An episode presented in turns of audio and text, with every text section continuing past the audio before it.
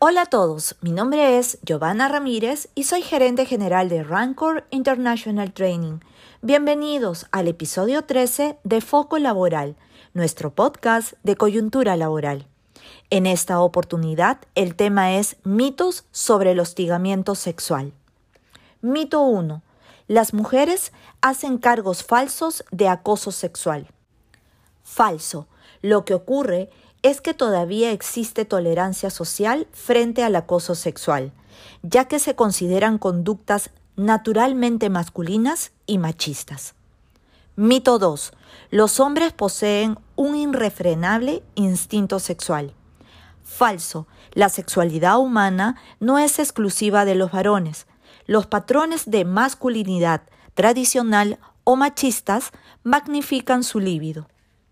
Mito 3. Las mujeres tienen la culpa de ser acosadas por ser provocadoras.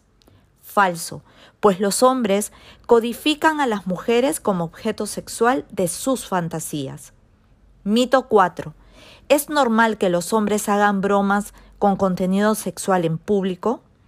Falso.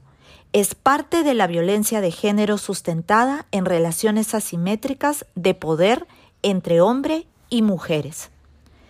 Mito 5. Las conductas sancionadas por la ley son las acciones. Por lo tanto, las miradas o comentarios no constituyen violación a los derechos.